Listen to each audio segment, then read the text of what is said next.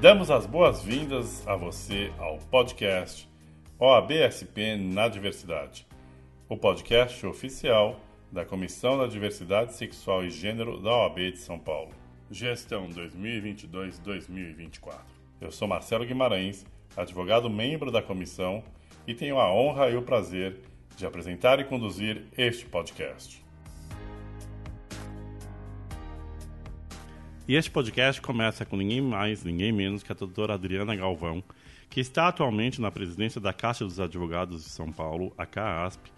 E a Adriana, que assim me permitiu chamá-la, vai contar para a gente a história da Comissão da Diversidade Sexual e de Gênero da OAB, porque afinal ela foi a primeira presidente da Comissão da Diversidade Sexual e Gênero da OAB de São Paulo. Adriana, muito obrigado por abrir o espaço na sua agenda. É uma honra estar com você. E, claro, receba já de antemão os agradecimentos pela história já construída. A palavra é sua para que você se apresente e aí a gente segue com esse podcast. Muito bem. Então, eu agradeço muito pela oportunidade a você, Marcelo, que está aí com este projeto bastante interessante, apoiando a Comissão da Diversidade Sexual e de Gênero da OAB São Paulo, sob a presidência da querida doutora Heloísa Gama Alves, minha parceira de longa data. E eu acredito que nós temos uma missão muito importante que é esta missão de trazer para a Comissão da Diversidade é, nomenclaturas novas, projetos novos que com certeza a Heloísa e os membros, que você também faz parte, é, conseguem aí atingir de uma forma bastante interessante através de projetos como podcasts e mídias digitais e todo o contexto aí mais moderno de comunicação sobre a pauta da diversidade. Quando você me pergunta sobre a nossa trajetória profissional, nós podemos dizer aí que já temos quase 20 anos de atuação nessa área, né? Começamos a Comissão da Diversidade Sexual, na época era a Comissão da Diversidade Sexual e Combate à Homofobia da OAB São Paulo. Começamos em 2010 é, com este projeto, com um corpo bastante pequeno de advogados, éramos aproximadamente de 10 a 12 pessoas que nos unimos com este projeto aqui em São Paulo para conseguir trazer para a ordem, né, para a maior seccional do Brasil, que é de São Paulo, esta pauta que merecia um destaque, que merecia uma atenção bastante importante dentro da agenda né, de direitos, principalmente na temática de direitos humanos. E foi quando nós conseguimos estruturar esta comissão, nós iniciamos um grupo de trabalho ligados à Comissão de Direitos Humanos, e depois que esse grupo foi consolidado, nós conseguimos efetivar né, a Comissão da Diversidade no ano de 2010 e a partir de então, vários projetos começaram né, a ser estruturados, não só aqui na OAB São Paulo, mas também nas subseções, quando nós conseguimos que as subseções do Estado pudessem, junto conosco, né, entrar com pautas dentro das subseções e montar comissões também. E automaticamente nós tivemos a possibilidade de trazer uma visibilidade desta pauta no contexto nacional e fomos convidados para integrar a Comissão Nacional da Diversidade em Brasília, no nosso Conselho Federal. E à época eu assumi a posição de vice-presidente. E naquela oportunidade eh, nós tivemos um grupo de juristas que foi responsável em escrever o anteprojeto do Estatuto da Diversidade. Então eu acho que toda essa minha trajetória de ter iniciado o projeto aqui em São Paulo e depois ter conseguido ir até Brasília e colocado a OAB São Paulo numa rota nacional de representatividade, foi fundamental para que projetos inéditos fossem alçados no âmbito nacional e até internacional, tendo a OAB São Paulo como pioneira. Né? O exemplo da questão do nome social é, da primeira advogada trans desse Brasil, que foi um projeto nosso aqui da OAB São Paulo, que nós levamos para o Conselho Federal e por unanimidade foi acolhido. Né? Então, eu acho que isso tudo é motivo de muito orgulho e muita satisfação, porque em todos esses anos de luta, ter participado é, da elaboração do anteprojeto do Estatuto da Diversidade, que hoje encontra-se no Congresso Nacional, e também ter sido aí uma das é, pessoas que conseguiu, no contexto político, né, com apoio político institucional com o apoio do nosso presidente à época, Dr. Marcos da Costa, e a comissão aqui de advogados especialistas levar esta pauta do nome social da doutora Márcia Rocha, a primeira advogada trans a ter o direito do uso do nome social na sua identidade profissional, eu acho que foi um coroamento de anos aí de trabalho e de muita dedicação. Adriana, você falou agora, em alguns minutinhos, muito conteúdo. e é importante porque hoje, em 2022, quem vê a realidade que a gente vive da Comissão da Diversidade Sexual e de Gênero da OAB provavelmente não sabe do caminho que foi feito. Sim. E esse podcast ele vai ser ouvido não só por advogados, mas também por pessoas que o chamam de não jurídicas ou sim, sem sim. informação do direito. Então eu gostaria que vocês esclarecessem um pouquinho mais, voltando para o nascimento da Comissão da Diversidade Sexual e de Gênero, como foi a ideia? Detalhe um pouquinho mais eh, se, se houve obstáculos, uh, se houve posições favoráveis, enfim, vamos entender aquele ano de 2010. Então, voltando um pouquinho, e se for o caso também, até lembrar do nosso contexto nacional daquela época, ah, em termos dessa, dessa temática. É, sem dúvida, né? Eu acho que quando nós iniciamos esse projeto, ele foi um projeto que também foi possível, porque à época eu fui eleita a conselheira estadual do AB. E a minha trajetória profissional também, ela tem um, uma situação é, interessante, porque quando nós fomos eleitos como conselheira estadual, eu fui a conselheira mais jovem da história da UAB São Paulo. Né? Na época, a UAB São Paulo, regimentalmente, com, contava com 80 membros, né? É, e nós éramos somente oito mulheres. E estas oito mulheres e o restante homens é, tinha somente eu, muito jovem, tinha acabado de exercer os cinco anos regulamentar para poder compor como conselheira. E quando eu cheguei né, com essas propostas de trabalhar sobre diversidade num conselho predominantemente masculino, né, e que esta pauta tinha resistências bastante intensas, é, eu precisei é, dialogar muito, né? E o diálogo foi um diálogo que nem sempre foi fácil, porque as pessoas levavam este tema como um tema bastante periférico, um tema que não merecia atenção é, institucional, um tema que geraria polêmicas, que geraria é, discussões no próprio cerne do conselho, porque o conselho é plural. Imagina um conselho naquela época com oito mulheres e o restante de homens, né? Então, não foi simples é, encaminhar com este tema, mas na época eu tive um apoio considerável do presidente da OAB, naquela oportunidade, que era o presidente Luiz Flávio Borges Durso, que entendeu que, em razão do meu estudo é, técnico, porque eu já vinha estudando isso também no mestrado, né? além de advogada, eu sou acadêmica, e no mestrado, naquela época, eu estava cursando mestrado e já estava começando a escrever sobre isso. Então, quando eu apresentei a minha dissertação de mestrado, é, ele entendeu que precisaria ser divulgado esse trabalho, porque poucas pessoas falavam sobre isso. Né? E, e também eu iniciei um, um processo de advogar dentro desta área, fazendo muito trabalho pro bono, né? porque a gente sempre soube das dificuldades da população LGBTQIA+, em principalmente custear financeiramente a população mais vulnerável, os processos de retificação de registro, muitas questões que envolviam união estável entre pessoas do mesmo sexo, não era reconhecido pelo Supremo Tribunal Federal, nós não tínhamos provimento do CNJ, enfim, nós tivemos que caminhar em pedras, né, para conseguir abrir aí um caminho jurídico sobre esta temática. Então, o início não foi fácil, foi realmente muito difícil, se você me perguntar se eu sofri preconceitos por atuar dentro dessa temática, sim, sofri bastante preconceito. Dentro do próprio corpo Sempre, da entidade. Não só internamente, mas também preconceitos é, em, da sociedade num todo, né? Eu sofri preconceitos, por exemplo, dentro da academia, aonde as pessoas não entendiam o porquê que eu queria discorrer sobre um tema desse, porque em tese eu não tinha lugar de fala. Eu sou uma mulher cisgênera, heterossexual, e, e, ninguém conseguia entender o porquê que uma mulher cisgênero heterossexual queria defender uma causa que não era dela. E aí sempre assim um, um misto de desconfiança, um misto de, é, de viés inconsciente preconceituoso. E isso eu precisei saber, conseguir lidar com isso não foi simples. Eu precisei de ter muita força interna, né, para conseguir vencer estes preconceitos que muitas das vezes queriam me desanimar, queriam me fazer é, recuar, né, sobre a pauta, porque hoje é muito simples as pessoas falarem em lugar de fala.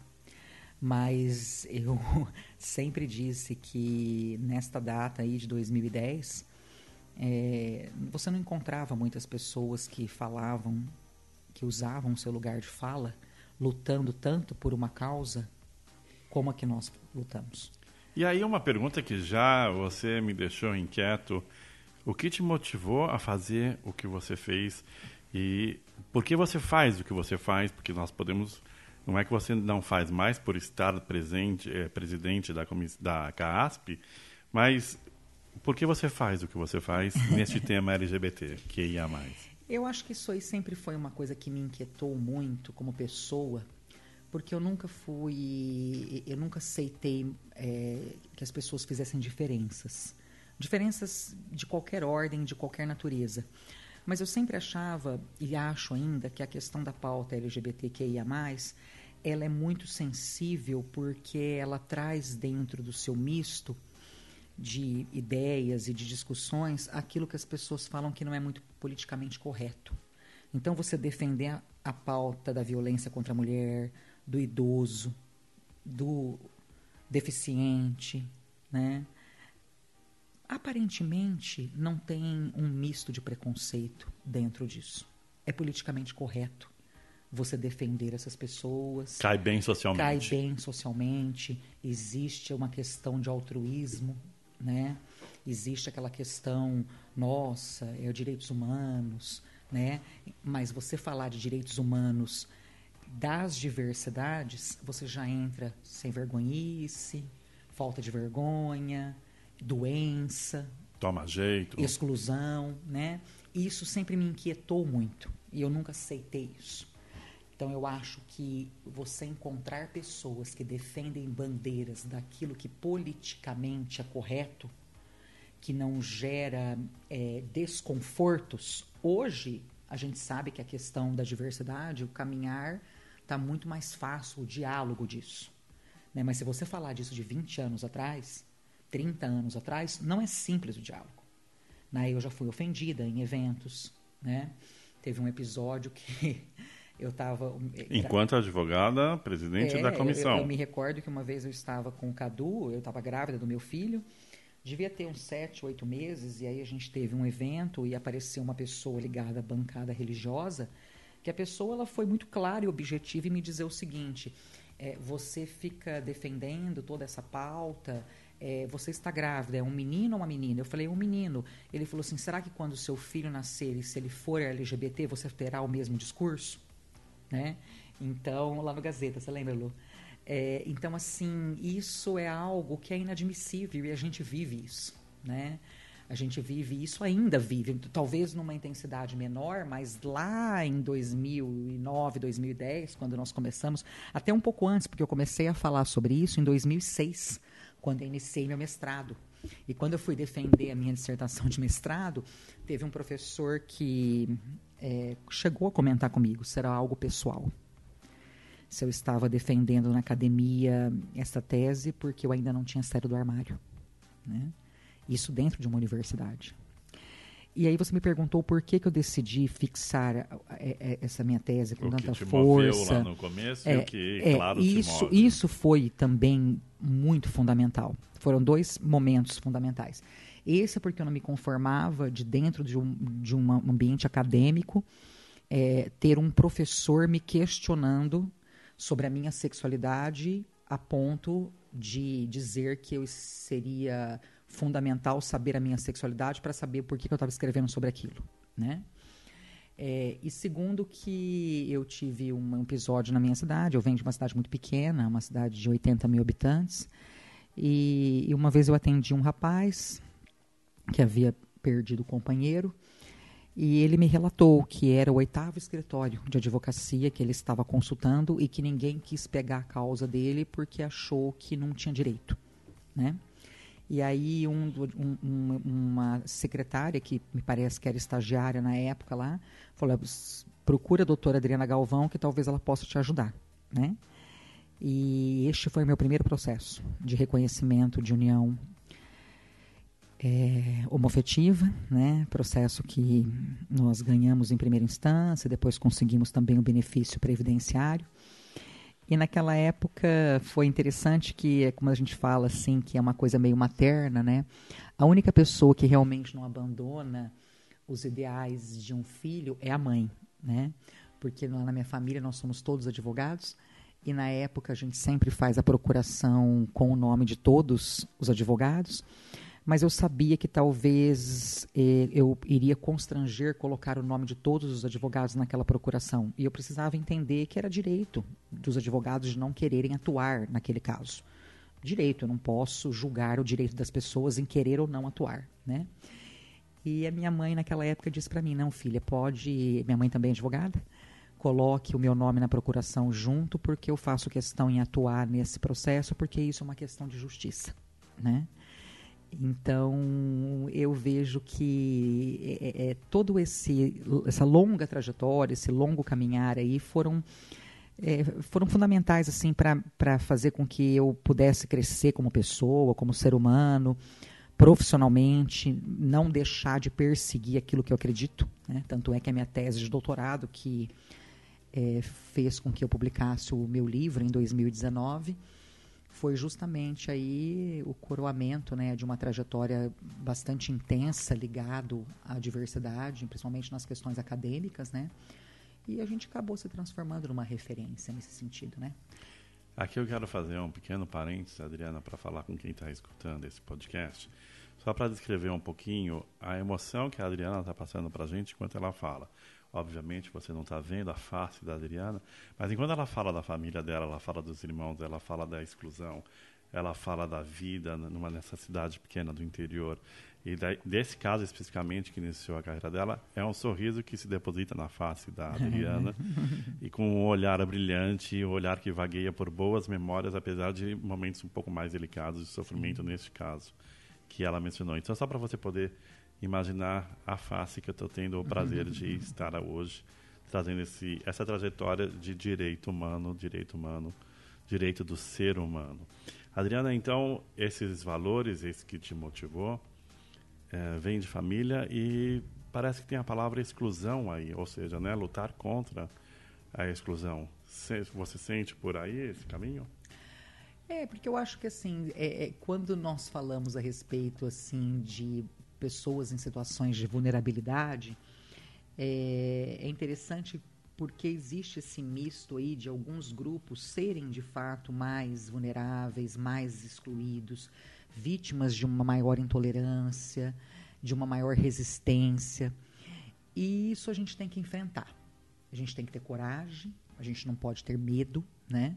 E quando eu decidi que eu iria enfrentar essa temática, mesmo não sendo é, costumo dizer assim, direcionada ao lugar de fala e também fui muito criticada por isso, porque as pessoas não reconheciam a minha legitimidade para falar a respeito disso. Sabe aquela história que você não sente na pele é, o que é a LGBTfobia porque você não é, é uma pessoa LGBT? Eu compreendo isso, eu compreendo no aspecto é, de sentimento, talvez da dor que passa em cada um.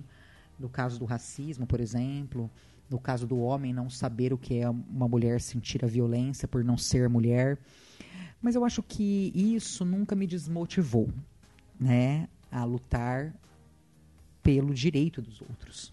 Porque na verdade, quando a nossa formação jurídica, ela precisa de ter é, na sua essência o conhecimento técnico para que você possa dar vazão a direitos de outras pessoas.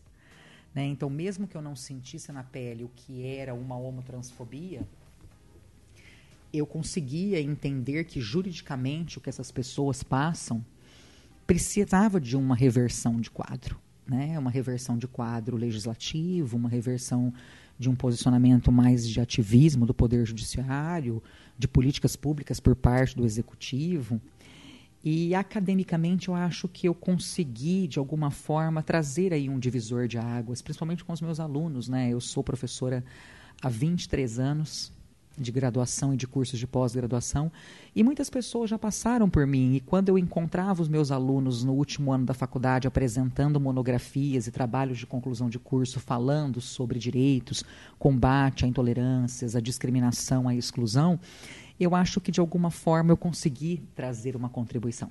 Né, acadêmica, enquanto ser humano, enquanto pessoa, independente da minha condição e da minha sexualidade. Né? Então eu sempre afirmo que você não tem que ser um negro para defender o negro, uma mulher para defender uma mulher, um indígena para defender outro indígena. Você precisa ser ser humano, né? A questão da, da, da, discussão de direitos humanos ela não pode ser ideológica. Não se trata de pautas de direita ou pautas de esquerda. Se trata de uma pauta de direitos humanos que está acima de tudo isso, né? Que traz na sua essência algo inalienável, imprescritível traz na sua essência a universalidade, né? E que a gente tem que acreditar nisso, a gente tem que é, batalhar para que gerações futuras entendam esse contexto de uma forma mais leve e de uma forma mais inclusiva, né? Porque é, as só gerações passadas sabem o que passaram por defender todos esses contextos, né? Muito, muito, muito importante tudo que você está falando, independente do lugar de fala que dizem que uma pessoa tem ou não. Isso é uma outra questão, mas o importante é a ajuda ao próximo como e o direito como instrumento dessa ajuda. Enfim, afinal, somos advogados. E falando ainda, seguindo na sua trajetória, você também falou da Comissão Nacional de Diversidade Sexual. Como é que foi esse pulo do Estado de São Paulo, ou essa transição, esse acréscimo, para o nível nacional?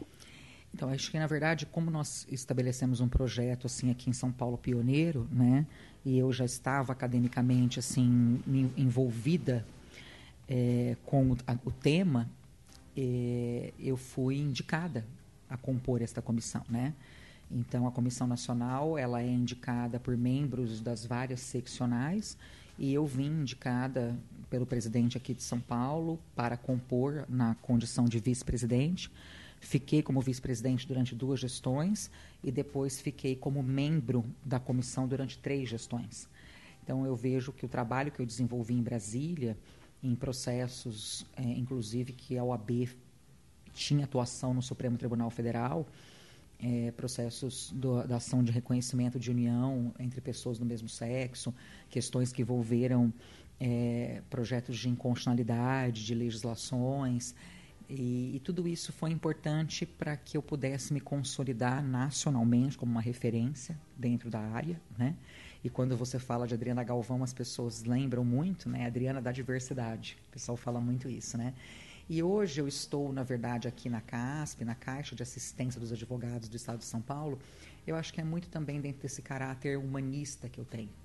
Porque o papel da Caixa é um papel de auxílio, de acolhimento, do advogado vulnerável. Então, a gente encontra aqui, é, nesse braço assistencial, na maior entidade assistencial de classe do nosso país, a possibilidade do colega de advogado se socorrer em momentos diversos, né? em momentos de debilidade física, debilidade psíquica, em situações que ele precisa de auxílio através de benefícios, é, que ele precisa ser acolhido não só no aspecto pecuniário, mas também no aspecto psicológico. Então, é, quando me chamaram para esta missão de depois de ter passado tanto tempo pela diversidade e ter tido a sensibilidade, ter tido é, toda a prática que eu adquiri né, dentro desse contexto de lidar com diversidades, é, a minha missão de hoje estar aqui é transformar um pouco este órgão num órgão mais inclusivo, num órgão que entenda a importância das diversidades, também da advocacia. Né?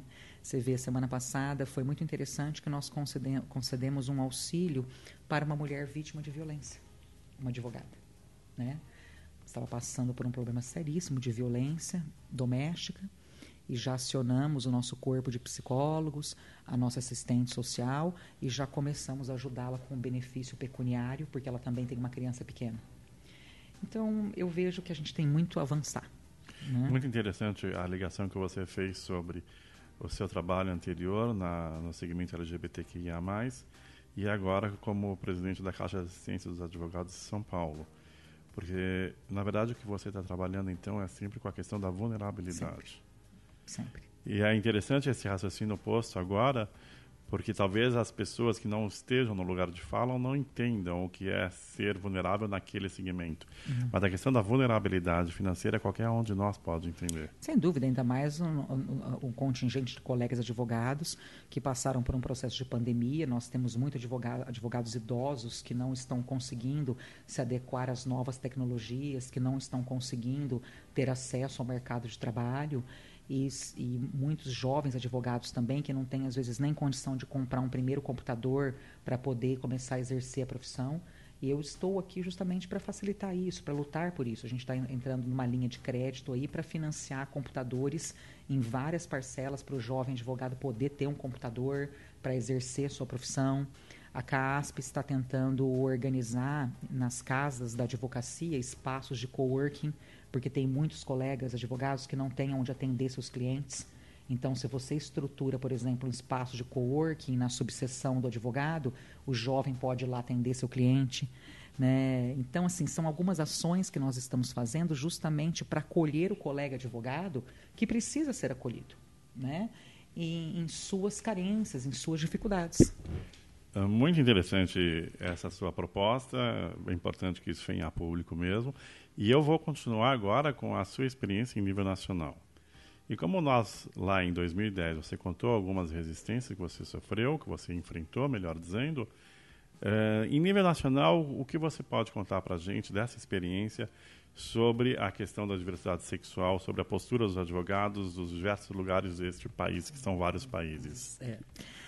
Olha, eu acredito que quando nós começamos o trabalho nacional, nós conseguimos ter muito êxito, porque é, ao formar uma comissão que representava o Conselho Federal, nós conseguimos chegar nas várias seccionais que sempre foram muito resistentes, né, talvez é, em razão territorial, é, com um tema que estava cada vez mais emergindo, né? Então eu vejo que isso foi importante porque você consegue dar vazão à temática e essa temática ela começa a se alastrar em várias OABs, Brasil afora, né? E aí várias é, seccionais começam também a buscar profissionais habilitados para fazer palestras, para fazer seminários. Eu sempre fui convidada para palestrar em vários lugares. E aí nós fizemos no ano de 2014, se eu não me engano, é um congresso que foi, na verdade, o maior congresso de diversidade feito na UAB, né, dentro dessa temática. Nós promovemos um congresso internacional aqui em São Paulo, com aproximadamente 600 pessoas, com representantes da Organização Mundial de Saúde, com a juíza da corte é, que levou o caso à Corte Interamericana de Direitos Humanos, a Carla Tala Rifo, vindo falar para nós aqui sobre um processo que ela havia sofrido no Chile por homofobia institucionalizada. Tivemos João Gilberto Trevisan, tivemos é, Flávia Pelvezan, tivemos Débora Duprá, né? os maiores nomes é, dos direitos humanos e das diversidades se encontraram aqui em São Paulo para esses três dias de congresso. E o Brasil inteiro esteve conosco aqui. Nós recebemos advogados, ativistas, é, cientistas políticos, pesquisadores de várias áreas, médicos, psicólogos, vindo a São Paulo para nos ouvir. Né? Então eu acho que isso também foi um coroamento de todo esse trabalho de âmbito nacional, assim dizendo. Então você já chegando no meu próximo ponto, nós temos dois últimos pontos para poder caminhar com você. Então eu queria que você falasse sobre conquistas e visões de futuro. Olha, a, eu vou te dizer o seguinte, que a grande conquista que eu tive, né, e que isso eu tenho muito orgulho, é de ter conseguido formar uma legião de advogados abnegados, advogados que nunca deixaram de segurar nas minhas mãos e confiar no meu trabalho. Né? E quando hoje eu faço parte de um grupo de política de classe institucional que está aqui à frente da UAB, e eu vejo que eu pude passar o meu legado, né? Para, por exemplo, Heloísa Alves, que hoje é a presidente da comissão, e a Raquel Rocha, que foi minha vice-presidente, e outros advogados que me seguiram desde o início, isso para mim é, na verdade, motivo de dizer o seguinte: eu acho que eu cumpri o meu papel. Porque eu estou conseguindo é, que o nosso legado, que começou lá em 2010, ele dê continuidade com pessoas sérias, com pessoas vocacionadas, com pessoas que levam a, a nossa entidade, o AB, com respeito. Porque a OAB é uma entidade de classe. A OAB não é um movimento social. Aqui a nossa defesa é pela cidadania, a nossa defesa é pela advocacia.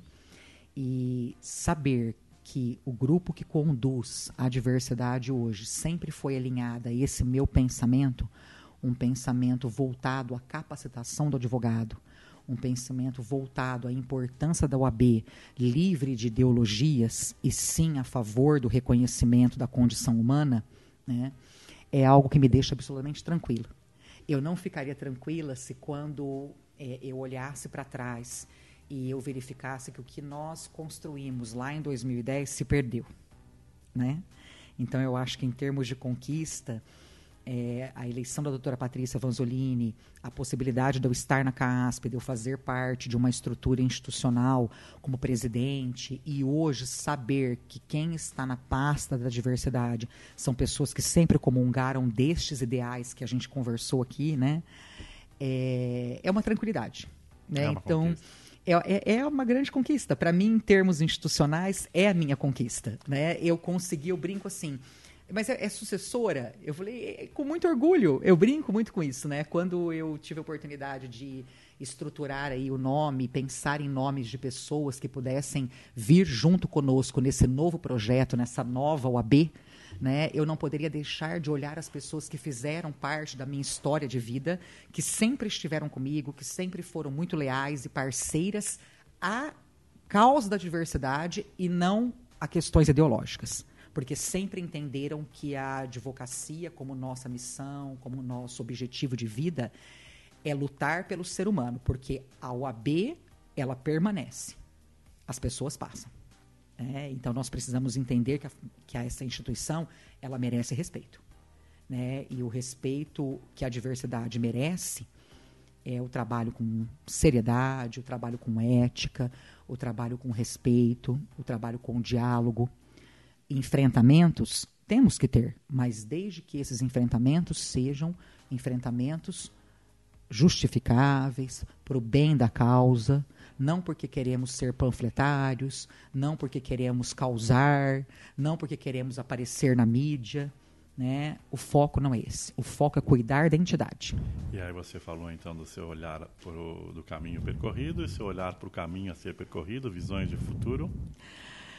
Olha, visões de futuro, eu penso muito que a gente precisa seguir em frente com esta pauta, evoluir cada vez mais, usar as tecnologias ao nosso favor para cada vez mais conscientizar as pessoas, que a gente tem o poder de transformar vidas, né, através do conhecimento nosso, né, não só da legislação, mas também da possibilidade de trazer aí grupos que dialoguem entre si para um, a conscientização, para o respeito às diferenças.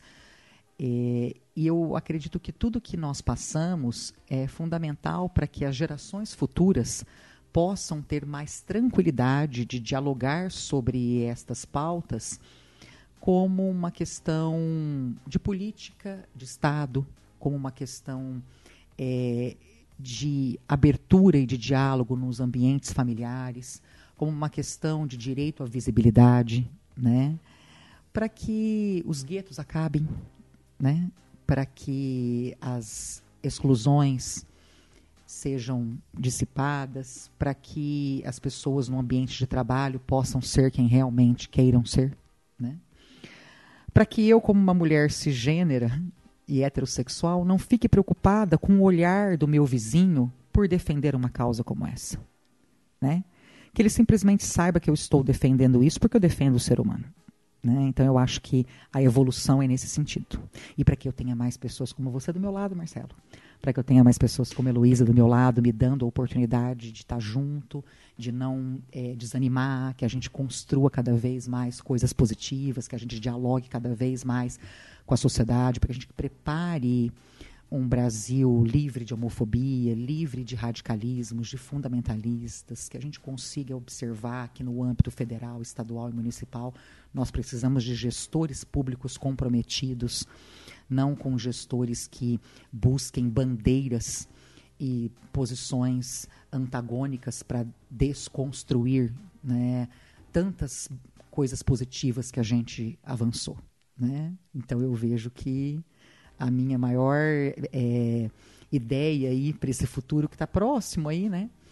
A gente conseguir restabelecer aí como uma ideia de política nacional o resgate e a credibilidade que esse país merece, principalmente na pauta de direitos humanos, que é a nossa área de atuação. Né? E com essas magníficas palavras positivas, Adriana, em nome da Comissão da Diversidade Sexual e de Gênero, que está sob a presidência também da Heloísa Alves, querida Heloísa Alves, a gente agradece profundamente todos esses anos. Antes disso, a gente agradece também a sua família, que ilumine esse caminho com esses hum. valores que você pautou hoje nessa entrevista. E temos certeza que o caminho será, o futuro será luminoso, seguindo com base nesses valores que a gente está conversando hoje. Que ótimo. Muito, muito obrigado pelo seu tempo. E assim nós inauguramos o podcast da Comissão da Diversidade Sexual e de Gênero da OAB São Paulo. Adriana, receba novamente o nosso abraço e nosso agradecimento. Agradeço, um beijo grande no coração de todos, todas e todes e sempre estarei aí à disposição. A luta é nossa. E este foi o episódio de inauguração do podcast OABSP na Diversidade. Gestão 2022-2024. Sigam este podcast, compartilhem, porque direitos das pessoas LGBTQIA, direitos humanos são direitos de todos os seres humanos. Até o próximo episódio.